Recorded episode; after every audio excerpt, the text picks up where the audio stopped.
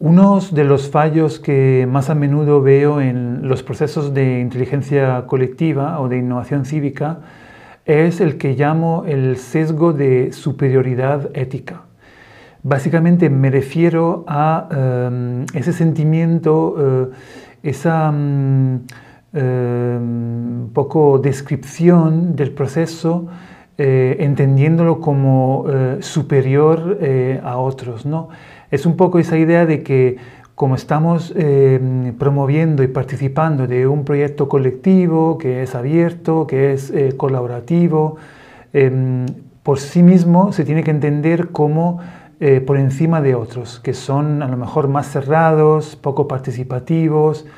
Em, entonces construimos una especie de pedestal en el que nos ponemos los facilitadores de este proceso y claramente todos los participantes eh, al mismo. Esto en realidad es un error eh, enorme porque estamos em, contraveniendo a una de las em, características básicas para conseguir que el proceso sea lo, más inclusivo posible, que es evitar de generar eh, fanatismos y grietas entre eh, personas que piensan o actúan de forma diferente. Nuestro objetivo es conseguir que cuantas más personas, más colectivos, más comunidades puedan participar y puedan sentirse parte del proceso, independientemente de dónde proceden y cuál es eh, su pensamiento. Lo que sí yo siempre comento es, em, no estamos hablando de eh, garantizar em, como una especie de representatividad eh, geométrica precisa de todas las comunidades, sino más bien apostar justamente sobre la inclusividad. No se trata de, em, digamos, forzar a que todo el mundo participe de forma que estén representada de forma eh, científica, digamos, eh, segura todas las comunidades, sino eh, promover otro proceso que tiene que ver más con la oportunidad, es decir, hacer todo lo posible para que todas las comunidades, todas las personas vean en este proceso una oportunidad al que quieren pertenecer y no se quieren perder. Me parece que este es un enfoque mucho más potente porque eh, promueve mucho más eh, la creatividad y eh, la escucha entre las diferentes personas, más que un espacio de, digamos, representatividad integral donde las personas muchas veces solo se, digamos, posicionan en defender, digamos, aquellas posturas que sus grupos eh, que representan han, eh, digamos, tomado en, el pasado o que en general eh, en, lugar de este enfoque, cuando nosotros permitimos transformar el proceso en un ámbito mucho más de oportunidad, mucho más de encuentro, mucho más de escucha, vamos a un espacio más em, creativo. Entonces, volviendo atrás, eh, para que eh, consigamos este espacio creativo de intercambio, de diálogo, escucha, es importante la inclusividad y es importante también evitar, como decía, un poco los fanatismos, esa idea de que nosotros somos los buenos y los demás son los malos. ¿no? ¿Y por qué insisto mucho en esto? Porque cuando nosotros intervenimos en un territorio o trabajamos con unas comunidades, es bien posible que ya existan otros procesos, o bien en el pasado o incluso em, en el momento en que nosotros estamos eh, actuando, que hayan trabajado las mismas problemáticas. Y em, frente un poco a la tentación de querer que esos em, procesos sean englobados incluso en nuestro proceso, eh, yo propongo más bien un enfoque que eh, he llamado de eh, autonomías convergentes. ¿Qué quiere decir? Que creo que es importante respetar las autonomías de esos procesos, eh, aunque se hayan desarrollado de, digamos, a través de dinámicas que a lo mejor son menos inclusivas o menos integradoras o, digamos, menos colaborativas y quizás con un enfoque que consigue un eh, peor eh, nivel de transformación o de resultados eh, positivos, pero en todo caso tienen legitimidad de existir desde mi punto de vista. Claro, siempre que estemos hablando de procesos legales y siempre que estemos hablando de procesos que no tienen segundos fines, ¿no?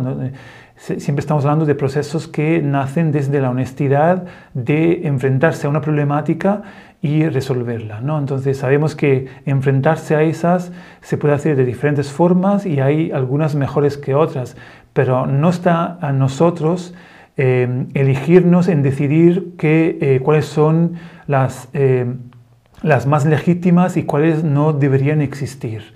Eso también son cosas que creo que delegamos a, las políticas, al debate eh, público, etc. Nosotros como profesionales creo que tenemos que tener una ética eh, precisa y desde mi, punto de vista, desde mi punto de vista consiste en garantizar esas autonomías. Tienen legitimidad de existir, no tenemos que obligarles a eh, participar. Por eso les comentaba antes la importancia de la inclusividad frente a la búsqueda em, directa e integral de representatividad. Hay personas que a lo mejor no quieren participar por, por la razón que, les, que sean, entonces tienen el derecho de no participar. Hay comunidades que no quieren participar, tienen derecho, a lo mejor están desarrollando un proceso similar, tienen derecho de hacerlo. Lo que sí es importante por nuestra parte, eh, forma parte incluso de nuestro valor ético, es eh, em, forzar lo más posible, empujar para que haya convergencias de ahí autonomías convergentes, porque necesitamos puntos de encuentro, necesitamos la posibilidad de intercambiar, eh, digamos, eh, conocimientos, resultados, experiencias. Entonces, respetando las autonomías, pero sí podemos intercambiar dónde ha llegado cada proceso. ¿no? Y eso es eh, inatacable, digamos, frente a la tentación de intentar englobar, que para, desde mi punto de vista sí que es atacable, nos puede generar problemas, eh, la mm, voluntad de promover eh, estas eh, convergencias entre, entre autonomías me parece inatacable, porque generar esos puentes es algo que objetivamente desde los diferentes puntos de vista podemos ver como un valor para el, el territorio.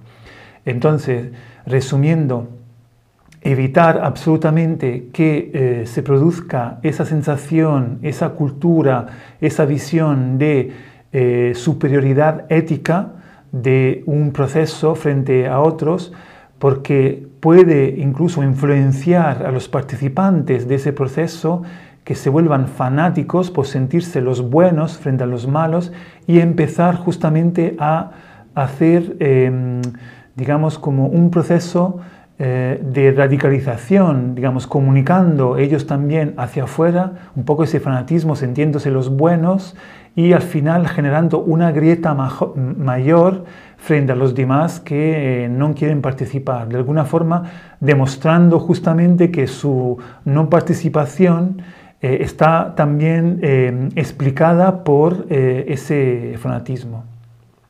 No se trata de justamente no eh, exponer las ideas, las diferentes ideas, repito, es muy importante, sino no promover ese fanatismo de buenos eh, y malos, ¿no? de esa superioridad ética solo porque somos inclusivos, colectivos, abiertos, etc. Eso es el, primer punto. Y el segundo punto es, para eh, justamente profundizar y avanzar en la mayor inclusividad, inclusividad posible, en lugar de generar esas grietas, generar convergencias. Entonces, respetar las autonomías y generar convergencias entre procesos eh, diferentes.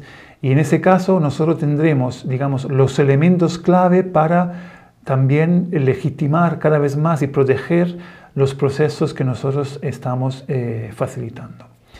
Bueno, eh, bueno, espero que haya sido claro y eh, te haya interesado esta reflexión. Te espero en el próximo vídeo.